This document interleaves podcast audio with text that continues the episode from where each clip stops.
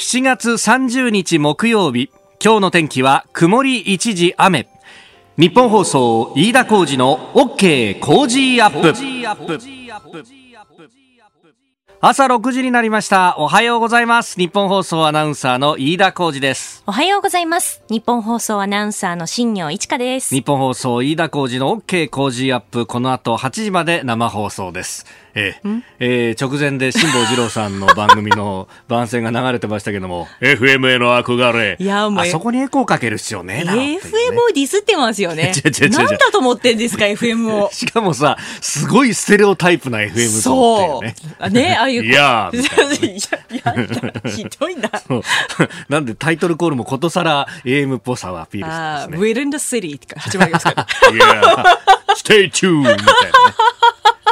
お聞きくださいっていうのが AM の、ね、そうですね。そうですね。えー、今日もご愛顧いただければと思います。はい、あの、ぐずついた天気が続いてまして、もう私、毎日ですね、外出るときにもう、あの、気象レーダーを見ながらですね、お、この5分10分だったら、あの、雨が降らずに行けるかもしれないって言って、こうずっと見てるんですよ。うん、というのもですね、私、あの、前から話してますけど、あの、都心によく置いてある赤いチャリンコ、シェアサイクル、あれを使ってですね、いろんなところに行くことが多いんですが、あの、今日産経新聞の社会面にですね、このシェアサイクルも含めて自転車活況っていうニュースがあ出ておりましてコロナであの電車に乗るのが嫌だっていう人が結構いると、まあ、3密じゃないかっていうね。あのお医者さんなんかに行くと電車の中ってみんな黙ってるから結構あの感染のリスクはさほど高くはないんだよというような指摘もあるんですが、まあ、一方でですねやっぱり人がいっぱいいるところにはあんまり近づきたくないよねっていう人が自転車に乗ってると。これねあのその赤いチャリンコは専用アプリがあって、はい、でどのぐらい自転車があの余ってますかっていうのがですね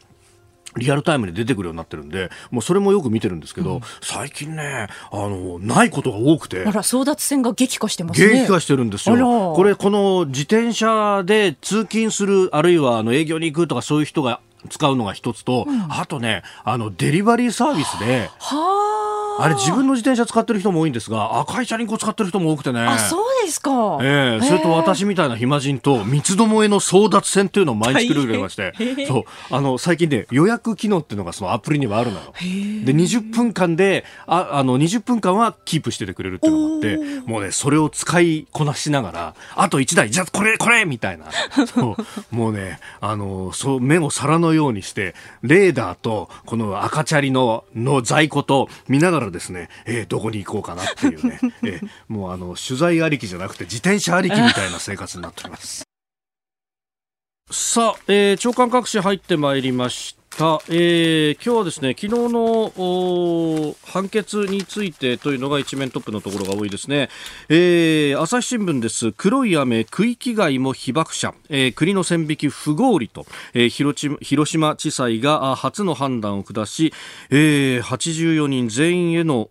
手帳の配布を交付を命じたということです。あの広島への原爆投下があってその後にですね黒い雨というのが降ったと。あの原爆が通投下された後にすすなどを含む黒い雨が、えー、降ったということなんですが、まあ、これにあの多量の放射性物質が入っていてそれで、えー、被爆したという方も非常に多かったということが言われております。でこの黒い雨激しく降った地域とそうじゃなかった地域がありそして、え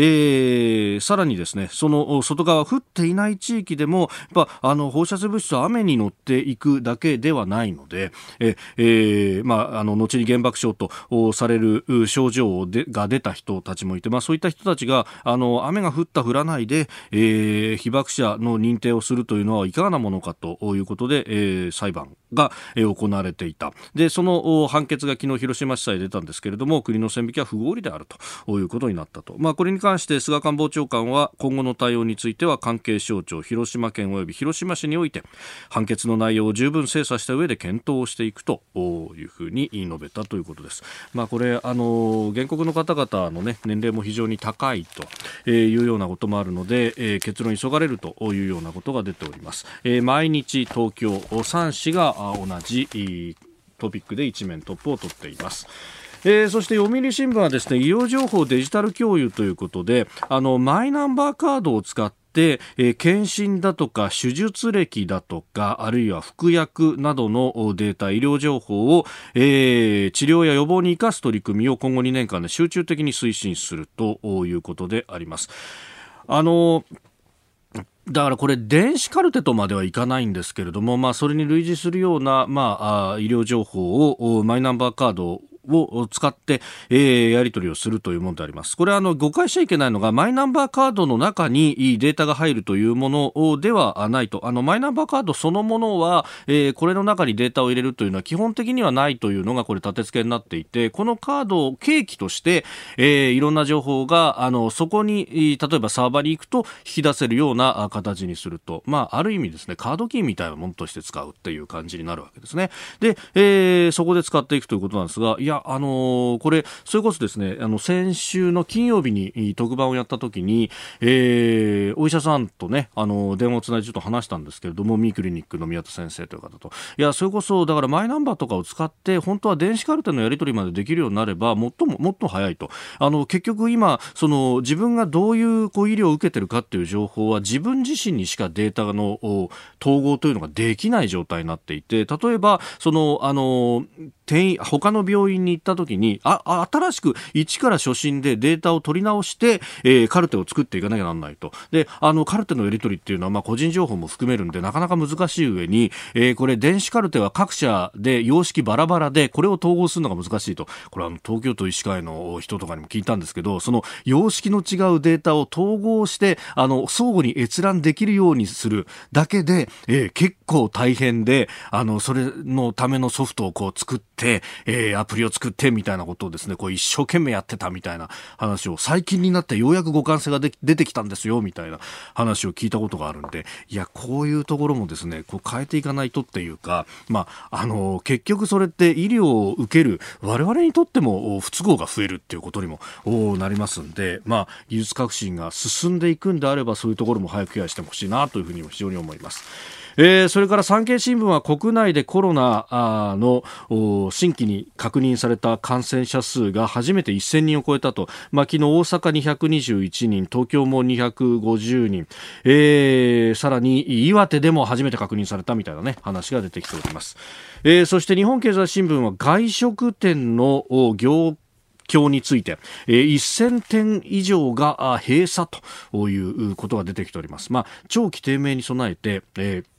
早めにお店を閉めると不採算店舗を閉めていくというようなことが出てきていると。まあ確かに最近張り紙だけしてあって中も抜けの殻みたいなお店増えてきたなって。こういうのは今後の経済低迷の前兆になるよねっていう話なんですが。まあそのあたり経済については今日のコメンテーター、明治大学准教授で経済学者飯田康之さんに後ほど聞いていきたいと思います。あなたの声を届けますリスナーズオピニオンニュースについてのご意見をお待ちしております。今朝のコメンテーターは明治大学准教授で経済学者飯田康之さんです。えー、取り上げるニュースですが、まずはコロナの経済への影響、アメリカの FOMC、日本と ASEAN の関係、アメリカとオーストラリアの2プラス2、外務防衛担当閣僚会議、えー、さらに GoTo キャンペーンというあたりを取り上げます。ここが気になる今日はですね、えー、ネット上からの記事のご紹介です。あの CNN がですね昨日の夕方日本時間に出していた記事なんですけれども航空自衛隊中国からの絶え間ない圧力に直面という記事が出ていますあの那覇でですねスクランブルを、まあ、緊急発進をですね毎日やっているという、えー、航空自衛隊のパイロットの方へのインタビューを中心として作ったあの結構しっかりと見せるという形のですね、えー、ドキュメンタリー映像でもあるんですがあの1日に2回以上ですね、そのサイレンを聞いて待機室から跳ね起きて、えー、戦闘機に乗り、すぐに上空に飛び立っていくと。で、えー、日本の領空に侵入している来る可能性のある国籍不明機に対して、えー、進路妨害、えー、インターセプトをしていくんだという話なんですが、私この記事でへえと思ったのはですね、えー、去年度、えー、自衛隊が行ったスクランブルは947回、えー、その大半があ中国空軍の戦闘機が相手だったということなんですけど、えー、世界中を見渡してもですね、えー、西側諸国で、えー、これだけのスクランブルをやっているという国はない。えー、例えば NATO 諸国27カ国あってそれを全部合わせたって、えー、日本の半分にも及ばないと。えそんなだったの？っていうですね、えー、ところで、ねえー、あのだから相当な厳しい環境にいてでしかもあのちょっと前に報道がありましたけれどもあのもう今までだったらこう防空識別圏という領空の外側にあってここまで入ってくるとこのまままっすぐ行ったら領空侵犯をするぞっていうようなところまで来た段階で、えー、航空自衛隊のスクランブルをかけるという運用だったんですが去年あたりからですねもうあの中国のその福建のあたりから飛行機が上がったぞっていう戦闘機が上がったっていう瞬間からもうすでにスクランブルかけけて、ええー、未然に防ぐ形に変えているということで、まあ、それもあって出動が相当増えているということもあるんですけれども、えそしてこのあの記事の結びのところにですね、えー、オーストラリア空軍の元パイロットで専門家のピーター・レイトン氏という方のコメントが載ってるんですけど、この中国の意図について、え、常に自衛隊を緊張状態に置き、受け身に回らせ、機材や乗員が疲弊するのを狙っているのではないかと指摘と。えー、これはあの尖閣周辺で100日を超えてずっと接続水域にいる中国の公の船、公船もそうだし、沖ノ鳥島に来て、えー、違法な調査活動を行っていた、あの、海洋調査船もそうだし、え、これだけ広い EEZ を持ち、え、そして、え、それに付随する空域を持っているという日本に対して、徐々に徐々に体力を削るようなことをやってきていると。なぜこれを海外のメディアは報じ、日本は報じられないのかということも含めてですね、えー、危機はすぐそこにあるということを非常に感じる記事でありました、えー、気になるニュースご紹介しました。あなたの声を届けますリスナーズオピニオン。まあそんな中ですね、マスクについてっていうのがかまびすいんですけれども、えー、ツイッターでいただきました。さて、とりあえずさん、マスクが必要な方の声がなかなか報道されませんよね。これ、マスク延期が決まれば、マスクの配布延期が決まれば、今度はじゃんじゃん報道されるんじゃないでしょうかと、おいただきました。まあ、あのー、安倍のマスクと揶揄されてっていうね、いろんなところの記事にも、あるいは放送原稿にも載ってますけれども、一方で、あの、最初に配った時には、あれが元で、えー、段が下がったりとか、市中にマスクが出てきたっていうのはデータを見るとわかるんですけれどもね。で、あの、今後の話で、あの、メールでもいただいていたんですけれども、これ、えー、笑顔で神貫さんが。海外見ると今になってマスクしてる人増えましたよねと。例えばトランプ大統領とかと。ヨーロッパやアメリカで引き合いが強くなってきたら日本に入ってくるマスクってまた減ってしまうんじゃないでしょうかと。そのため未然に防ぐっていう意味もあるんじゃないかという指摘もあって。確かにあの国産で一生懸命賄おうとしてますがなかなかそこがうまくいかないというのもあって、まあ、そのマスクなんかもそろそろ出て来ているという話もあるんですが、まあ、あの今後の需要とヨーロッパやアメリカ第2波、第3波が心配なんてことも考えると早め早めに手を打つっていうことも必要なんじゃないかと、まあ、また足りなくなったら大騒ぎするっていうよりはええー、多少批判があっても今配っておいてもいいんじゃないかと思うんですけれどもね。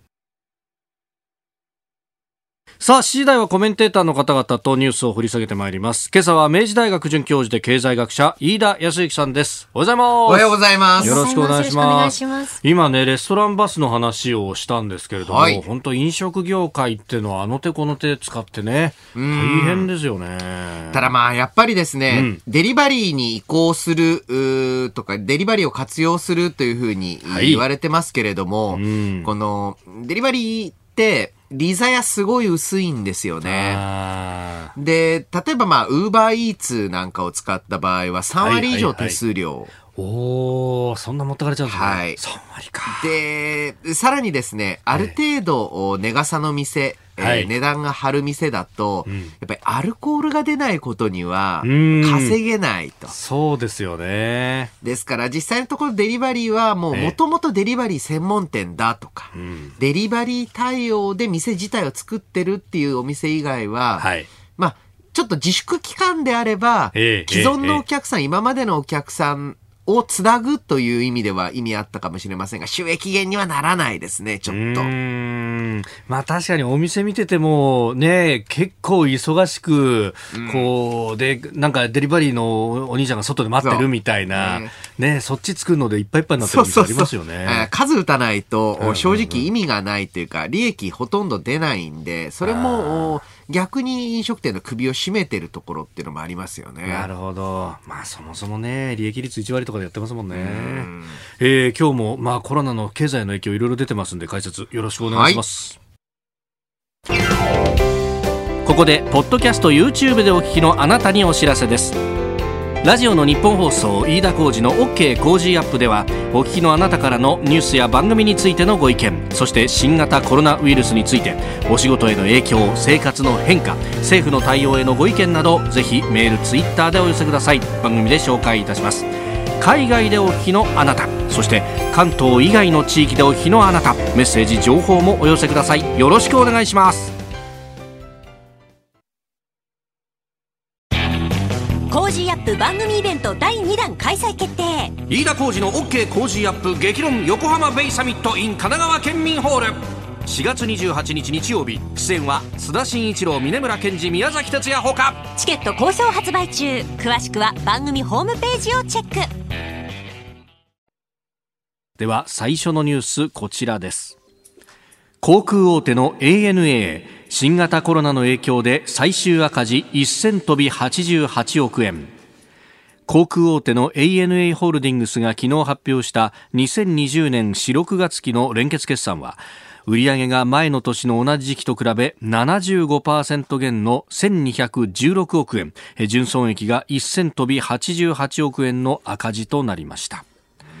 えー、売上が4分の1に減ったと。はい。まあ、コロナの影響、いろんなところに出てますね。まあそうですね。あの、例えばですね、はい、国内の航空運送、つまり人が乗る方は95%以上減です。えー、で、海外については、まあ、飛ばしてないっていうのもありまして、ねまあ、はい、ほぼ97、8%減。で、まあ、一方で、えー、航空貨物の方は、それなりに動いているので、はい、えー、合わせると、まあ、75%減ぐらいな、あ形になるわけなんですけれども、はい、えー、これですね、えー、まあ、同じ時期、まあ、JAL の方もですね、この四六は1200億円の赤字ということで、はい、えー、かなり、まあ、各業界厳しい状態になってると思いますね。まあ、特にこの運輸とか観光関係とは人が動くってところをポイントにするところは、みんなきついですね。あと、正直、アナと JAL は、やはりですね、これ世界で一番、うん、人がたくさん乗る、まあ、便といいますか、はい、経路というのが世界一が、えー、羽田新千歳なんですね。世界一なんですね、はい、あそこ確かにものすごい数飛んでますもんね。で、えー、次世界第2位が羽田福岡なんです、はい、なるほど。で、えー、まあこの2つの回復がほぼ見込めないという状況ですと、はい、うんなかなか利益の立ち上がりっていうのは難しいと思うんですね。で、これ世界でも同じで、はいまあ、あの、ボーイングも、ええ、まあ、赤字、大赤字ですよね。航空機メーカーの方。ええー。まあ、もともと、あの、墜落事故などもあって、新、新しい形のね、飛行機が、売り上げが立たなかったっていうのもあるけれども、まあ、コロナの影響。かなりあると思いますね。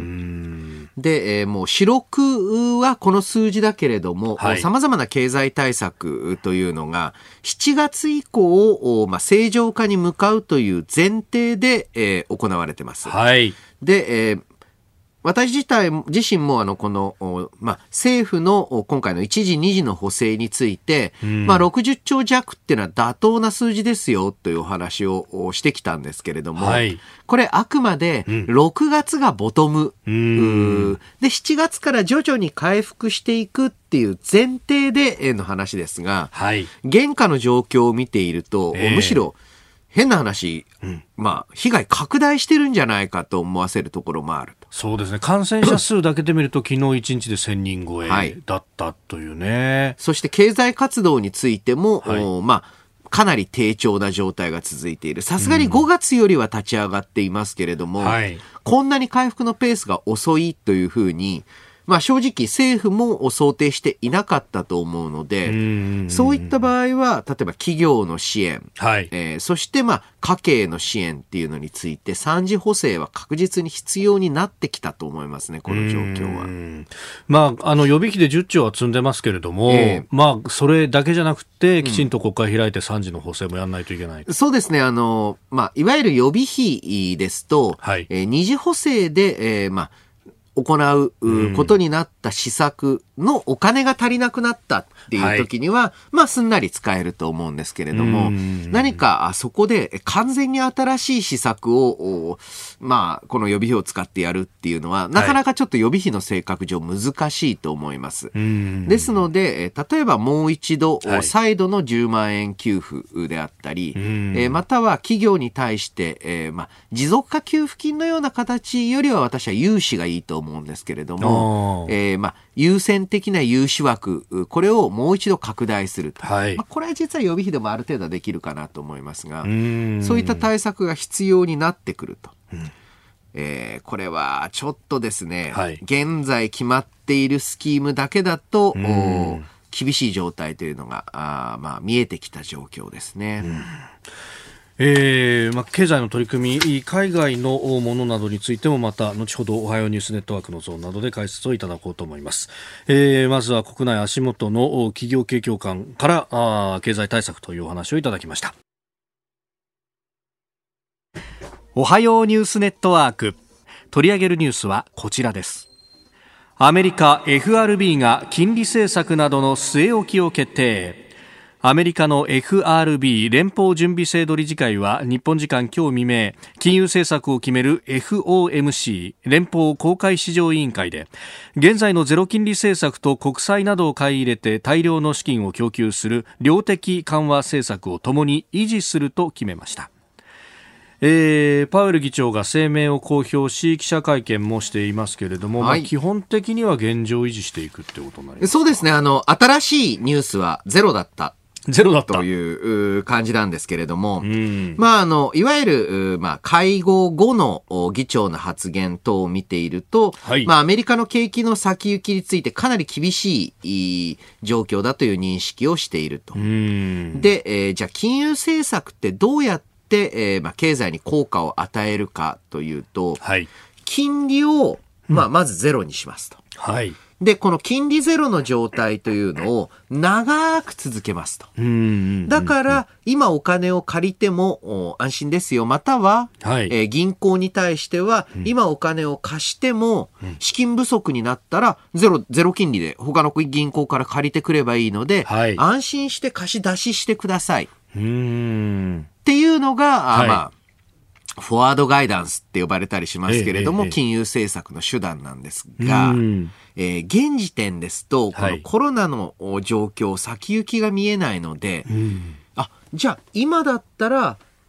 積極的に貸し出していいんだって銀行思ったところで、はい、じゃあこの状況で借り入れの意思決定するかというと、えー、なかなか難しい。えー、やはりですね、まあ、これあの、リーマンショック後の大不況の時も一部で観察はされたんですけれども、はい、えー、リーマンショックと異なってなおさらですね、うん、今回の場合はある意味病気ウイルスとの戦いなので、はい、うなかなか、えー、金融政策単独で効果を、まあ、発言させるっていうのが難しい状況です。ですからむしろ、えーまあ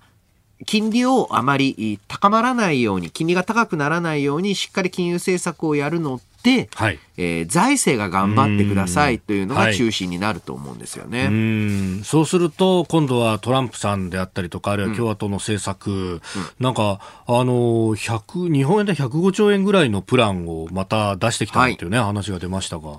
で、えー、実際まあ、もともとですね、はい、大統領選挙イヤー、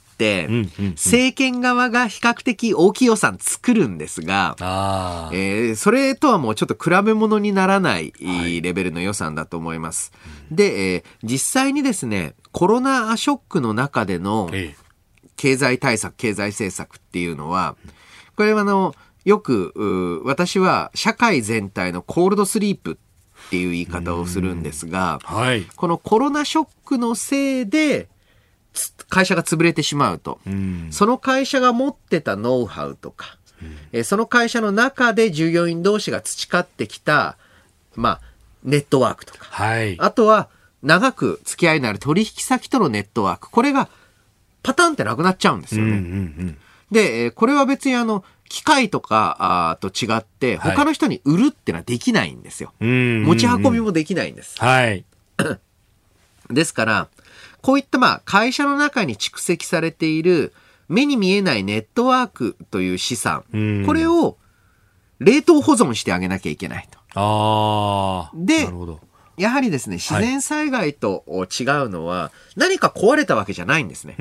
あの、まあ、なんと言いますか、津波とかで壊れたとか、はい。えー、電波たが塩水に使ったとか、そういう被害ではないので、しっかりとこの元々の財産っていうのを、特に目に見えない財産っていうのを、どれだけ保存できるかという勝負になっている。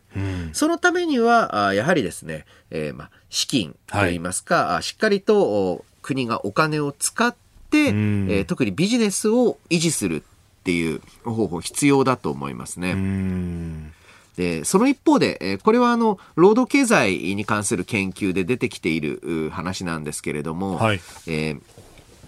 パウエル議長の発言自体でも低賃金労働者、女性ヒスパニックで深刻であるっていうふうに出ています。はい、で、これ日本の国内データでも、やはりですね、うん、女性非正規サービス業、特に接客を伴うっていうと、なんか最近接客を伴うっていうと別の意味がありますけれども、ね。あの、そうではなくて対面型サービス、はい、つまりリモートにできないタイプの、えー仕事で、はい、女性で非正規、ここが一番雇用の、まあ、えー、しわ寄せが大きい。というふうに言われてますね。こういう経済が下向きになってくると、真っ先に、まあ、いわば切られる対象になるというところ。うん、これまでですと、むしろですね、はい、非正規は増えるっていう対象だったんです。えええ、あの、こういった景気が悪い時には。正社員を切って非正規を増やすそう。ただ、そういう流れではなくてですね、はい、非正規中でも最も雇用の受け皿としてこれまで、まあ、よきりつけ悪きりつけ、賃金が低いので、はい、あの、よきりつけ悪きりつけですが、えいわゆる非正規雇用飲食サービスっていうのは、かなりまあ、最後の雇用の受け皿だったんですね。はい、そこがない。ということになるので、えー、どういった形になるのか。現行ですとまだ数百万人休業している状態ですが、はい、これは雇用調整助成金があるからですが、えー、これが徐々に徐々に休業ではなく失業に移行していく。うそうなると、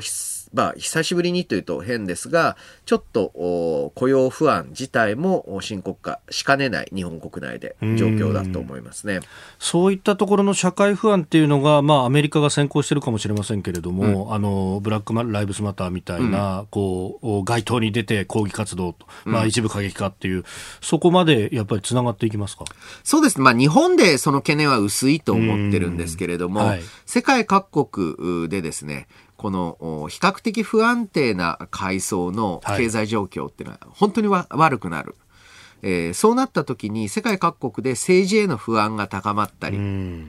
それによって、まあ、政権政策が不安定になるっていう恐れは、えー、非常にあると思いますね。特にヨーロッパですと、はい、南ヨーロッパ各国で、えー、まあ、政情が不安定化する恐れというのは十分あり得るんじゃないでしょうか。うんえー、そしてもう一つのニュースはこちらです。日本と ASEAN 経済活性化へ行動計画。梶山経済産業大臣は昨日 ASEAN 東南アジア諸国連合の経済担当大臣とテレビ電話会合を開き新型コロナウイルスの感染拡大の中連携して経済を再構築するため50以上の行動計画をまとめました。えー、日系企業への設備投資への支援を進めていくこと、IoT などのデジタル技術の人材育成を支援し、生産の効率化を図ることなどが盛り込まれているようです。はい。えー、で、まあ、これ、えー、まあ、日本と ASEAN の連携というのは、はい、まあ、何を目指しているのかっていうのは、まあ、えー、あからさまでして、えー、どうやってこの ASEAN を日米側の、経済圏というのに引っ張っていくか。これがもう、あの、一番の目的なんですね。はい。ただ、あの、これ、日本の日系企業側にも、ええ、重要なメリットがあって、一つ中国については、やはり経済成長を遂げて、えー、沿岸部でかなり賃金の水準上がってます。はい。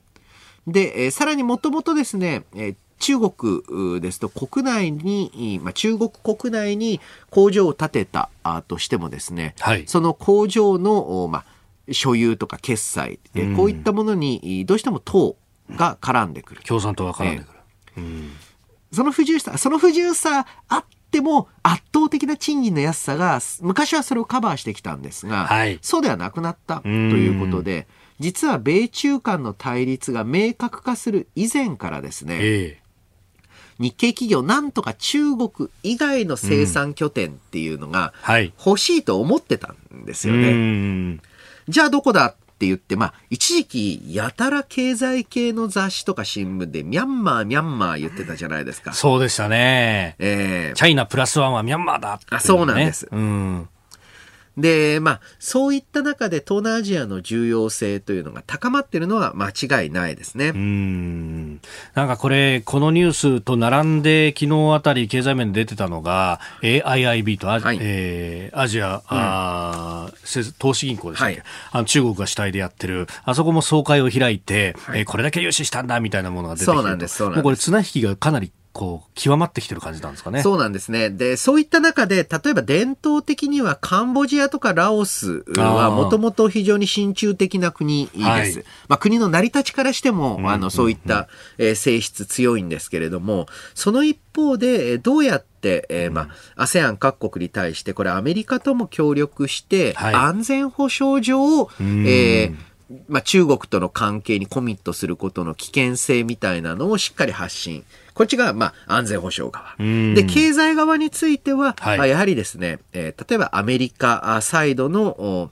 まあ、グループにとどまる。またアメリカとの結びつき、関係性っていうのを高めることに、こういうメリットがあるんだよっていうのをしっかり示していく、そんな必要あると思うんですね。えー、実際あの、アメリカの、まあ、様々な政策、その方向で動き始めてる。はい。Cozy Up 番組イベント第2弾開催決定。飯田浩司の OK Cozy Up 激論横浜ベイサミット in 神奈川県民ホール4月28日日曜日出演は須田慎一郎峯村健司宮崎哲弥ほかチケット好評発売中詳しくは番組ホームページをチェック7時26分です。今朝のコメンテーターは明治大学准教授で経済学者飯田泰之さんです。引き続きよろしくお願いします。よろしくお願いします。続いて教えてニュースキーワードです。米豪2プラス2アメリカとオーストラリアの両政府は28日、ワシントンで開かれた2プラス2外務防衛閣僚協議の終了後、共同声明を出し、中国による南シナ海での領有権主張は国際法に照らして無効だと揃って批判しました。えー、先ほど ASEAN のお話ありましたが、はい、このアジア太平洋地域の、まあ、大きなプレイヤーの一つがオーストラリアである、そうですね。うんさあ、ここで、えー、どういう連携をっていうか、かなりオーストラリアは、こう、アメリカ側に舵切ってる感じがあります、ね、そうですね。あの、一時期、オーストラリア非常に親中的な、あ政権、えええ。ー、そしてやっぱりあの中国との経済的な結びつきを強めていくという方針、取っていた時期もあるんですけれども、はい、明確に転換したあ形ですね。あの、まあ、主要国の中で、イギリス、オーストラリアぐらいじゃないですか、うん、ここまでアメリカ側に舵を明確に切っているのは。そうですよね。で、えー、やはりですね、はい、えー、こういった中で、えー、例えばあの南米と、うんうんアジア地域を結ぶ、はい、イノベーション、あえっ、ー、と、いわゆる光海底ケーブルですね。はい。えー、この光海底ケーブルもですね、ええー、南米と上海をつなぐっていう案。ええええと、もう一つは、南米とニュージーランド、オーストラリアをつないで、えー、今度、今月か、はい、今月まさにオーストラリアと日本の間には海底ケーブル通ります、通りましたんで、はい、えー、これによってアジアにつなぐ、ええええ、どっちが選ばれるのかという問題で、先日、はい、まあ、チリ、オーストラリア両国は、この海底ケーブルとして、えー、まあ、このオーストラリア周りを選ぶ。ということがはっきりしたと。はい、で、おそらくまあ NEC あたりが受注という形になると思うんですけれども、はい、えー、まあ、今回の2プラス2は外務防衛ですが、はい、それと同時に経済についても、えー、だんだんとですね、えー、まあ、米中の間で、どちらの陣営に比重を置くのか、え特にこれ 5G 関連での設備投資なんかを通じて、明確にしろというふうに、え特にアメリカ側は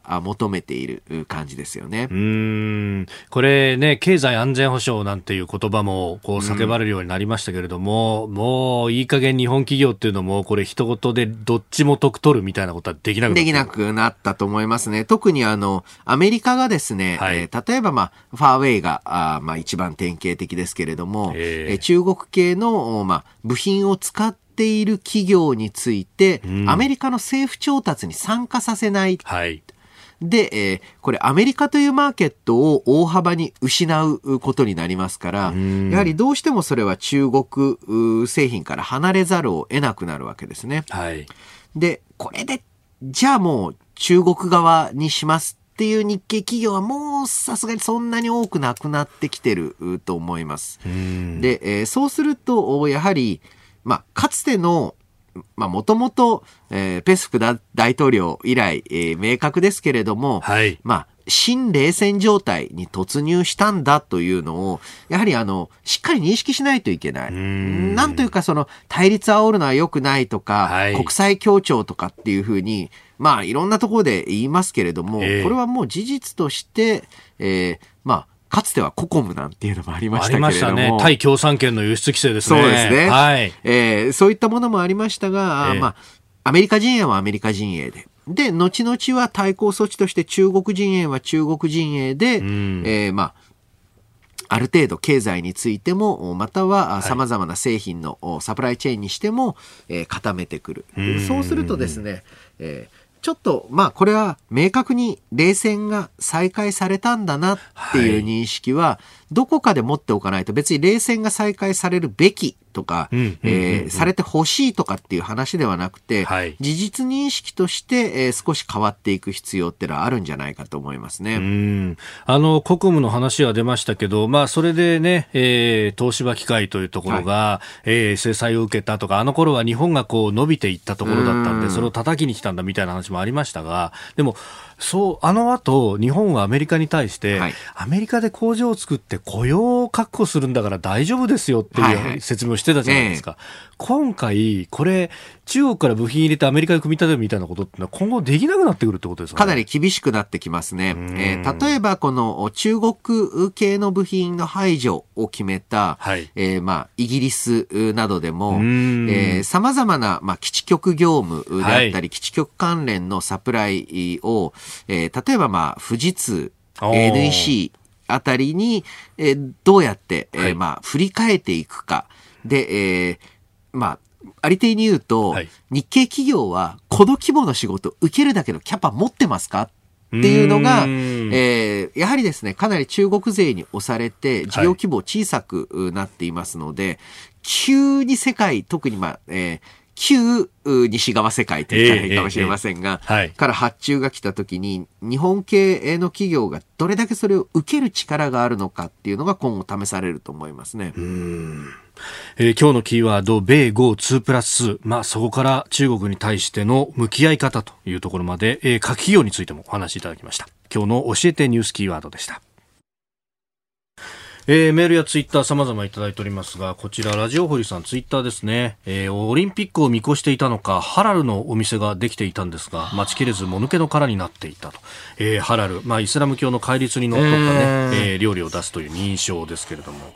まあ、あの、インバウンドを中心に考えていたビジネスはもう今年、はい、そしてまあ来年もかなり厳しい状況続くと思いますね。国際的な旅客自体、はい、え急には戻らないと思います。まあそうですよね。情勢的にもそうですもんね。はい続いてここだけニューススクープアップですこの時間最後のニュースをスクープ GoTo キャンペーン開始から1週間登録件数1万件超に。菅官房長官は昨日の記者会見で政府の観光支援事業 GoTo トラベルキャンペーンの対象となるホテルや旅館の登録件数が28日時点でおよそ1万800件になったことを明らかにしました。まあ、吸ったもんでありましたけれども、東京発着以外ではどうなんですか、はい、一定の効果があったということなんですかね。まあそうですね。あの、様々地方の宿泊施設話聞いていますと、はい、まああの、客足自体は、これ、キャンペーン以降戻ってきていると。ただその戻ると言ってもですね、はい、えー、満室になっているというわけではないというのが現状のようです。はい、えー、しかもですね、今後、うん、ちょっと大阪、そして、えー、まあ、愛知、はい、でもかなり感染増えていますので、そうですね。どこまでこの GoTo キャンペーンっていうのが継続されるのかあという不安定さ、かなりあると思うんですね。うん、で、またですね、え東京都の人、そして大阪もそうかもしれないですけれども、はい、えー、皆さんあの夏休みの旅行というのを計画されていると思います。えー、えー、それについて、えー、まあこれからですね、徐々に徐々にもしかしたらやっぱりやめとこうとか。あと東京の人だとさすがに東京も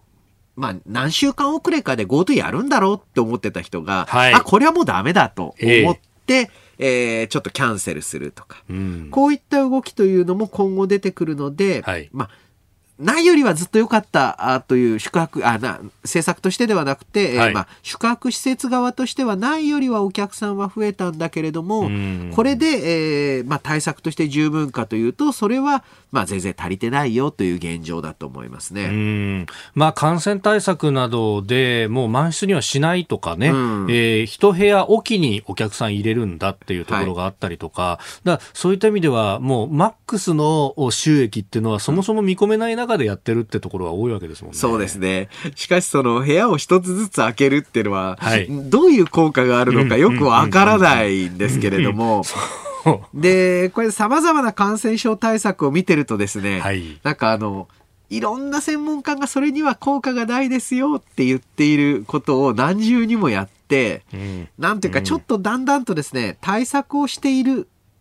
ことをアピールするために対策をしているっていう雰囲気は、ちょっと出てきているなとは思うんですよね。まあ、実質をね、こう、まあ、ガイドラインとかが、もしね、業界内で、こうやれば大丈夫だよっていうのがあれば、あれなんですが。そう、しかも大丈夫だよって言えないっていうのが、ね、またこれが諸説あるみたいなところがありますもんね。えー、ちょっとですね、今後 GoTo、えー、どういうふうに、えー、まあ、展開していくのか、まだまだちょっと先行き読めない状態ですが、はい、やはり、ん、この全国化というのは、なかなか厳しい状態になってきたかなと、むしろ今はえーまあ、東京離発着だけが規制されていますが、はい、えー、今後さらに感染が拡大していくと場合によってはいわゆる緊急事態宣言、うん、えー、の際に準ずるような移動の規制というのもありうる状況ですんで、うん、ちょっと継続性かなりきつくなってきたんじゃないかなと思いますね。ああの緊急事態宣言が、まあ、徐々に解除されていった時に議論になってましたけど、はい、あのハンマーダンスなんて言って、はい、感染者が上がってきたら再び行動規制をするんだけど、はい、また下がってきたら経済を元に戻して。で、ね、これを繰り返すって話になってたんですが、そうなんです。ところが実際にまた感染者が上がってくると、なんか不安ばかりがこう募ってっていうね。そうですね、うん、本当はあれ、オンオフをこう切り替えながらやっていくしかないよっていうところのはずでしたよね、議論としてそうなんです。で、さらにはですね、ええー、やはり途中で検査方針というのを大きく転換したのが一つ。そしてまあ、いわゆる検査の手法も一部変わってきているので、そうするとですね、現在の感染者数の数というのが、はい、どの程度4月に対して大きな感染拡大なのかっていうのがかなり見えづらくなってしまってるんですね。うんうん、で、えー、まあ一つの方法っていうのは、あまあ少なからぬ人が主張されていますが、重症者数、はい、またはその重症に準ずる比較的症状が重い入院者数と、まあ、いわゆる医療のキャパシティ。これを比べながら、ハンマーを使っていくっていう方が、まあ、妥当なのかなと。ちょっとですね、数字がわかりやすいということで、えー、感染者の数、はい、感染者数というよりも、いわゆる検査の陽性者数といった方がいいかもしれないですよね。感染されてる方、あの、調べてないだけであの、無症状のまま普通に暮らされてる。はい、軽症のまま、あちょっと、ちょっと風邪っぽいなって言ったら治っちゃったって人たくさんいると思うので、今一度ですね、うん、えー、ちょっとその、重症者数等を見ながら、はい、その、どの程度のハンマーを使うのかっていうのは考えていかなきゃならないと思いますね。まあ、本当、そこら辺のこう数字の見方みたいなものっていうのが、やっぱイメージがこうなんか一人歩きしてしまって、そうですね、今まで来たところがありますもんね。まあ、やはりあの、あとは重症者数をカウントする、中心に考える大きな問題点っていうのは重症者数の伸びって、はい、実際の感染の拡大と遅れてくるので、そのラグをどう考えるのかっていうのも含めてですよね。で、一方で経済政策はやっぱ先のものをやっていかなきゃいけないから、うん、そうするとラグがより大きくなるみたいな。そうなんです、そうなんです。2, か2週間前のデータを見ながら2週間後を考えるみたいなことになっちゃうんです、ね、そうですね。ですから、やはりですね、経済対策については先回りする。はい、まあ、今後考えうる一番悪い状況っていうのを考えながら策定を進めていく必要、準備する必要はあると思いますね。うん。まあ、このなんか新しい生活様式とかこういろんなものが出てきてますけれども、これ経済そのもののこう様式まで変えるっていうのはかなり時間かかる、ね、いやと思います。あの、うん、それこそですね、このコロナショックというのは永久に続くものではないです。はい、えー、おそらく、まあ、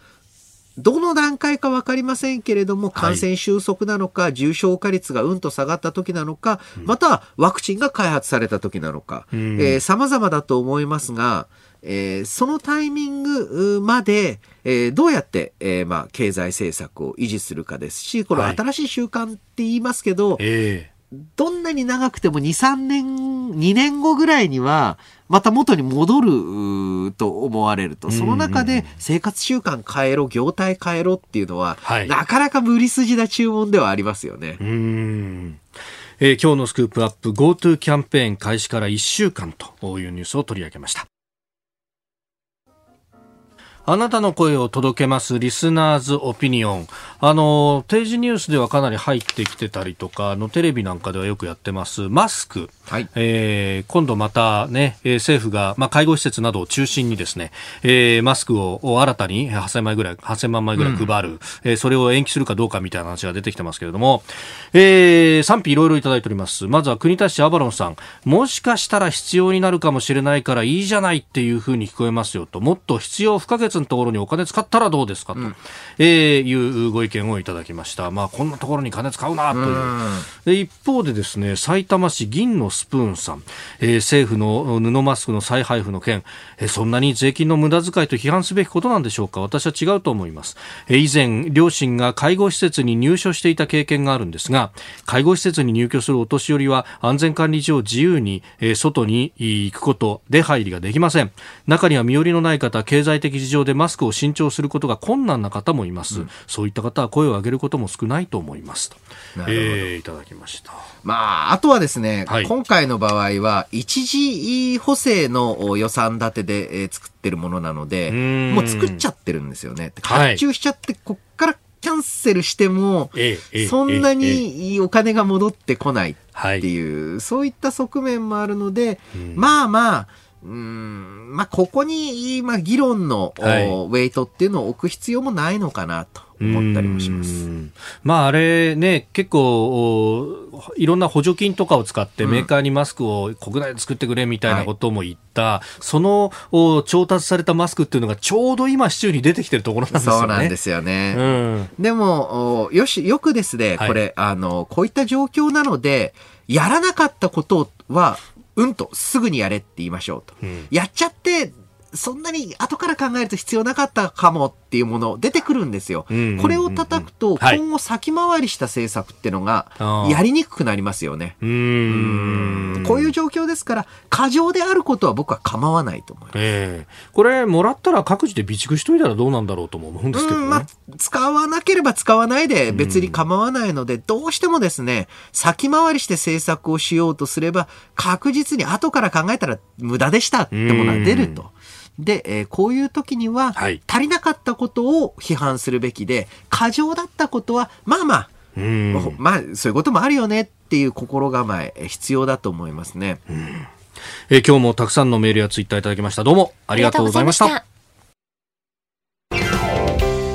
ポッドキャスト YouTube でお聞きいただきありがとうございました。この飯田浩二の OK 工事アップは東京有楽町の日本放送で月曜から金曜朝6時から8時まで生放送でお送りしています。生放送を聞き逃したあなたぜひラジコのタイムフリーサービスで新型コロナウイルスに関しての最新情報ニュースやスポーツエンタメなどをぜひチェックしてください。さらにこの番組では公式ツイッターでも最新情報を配信中。スタジオで撮影した写真などもアップしています。そしてもう一つ私飯田浩二夕刊富士で毎週火曜日に飯田浩二の「そこまで言うか」を連載しております。こちらもぜひチェックしてください。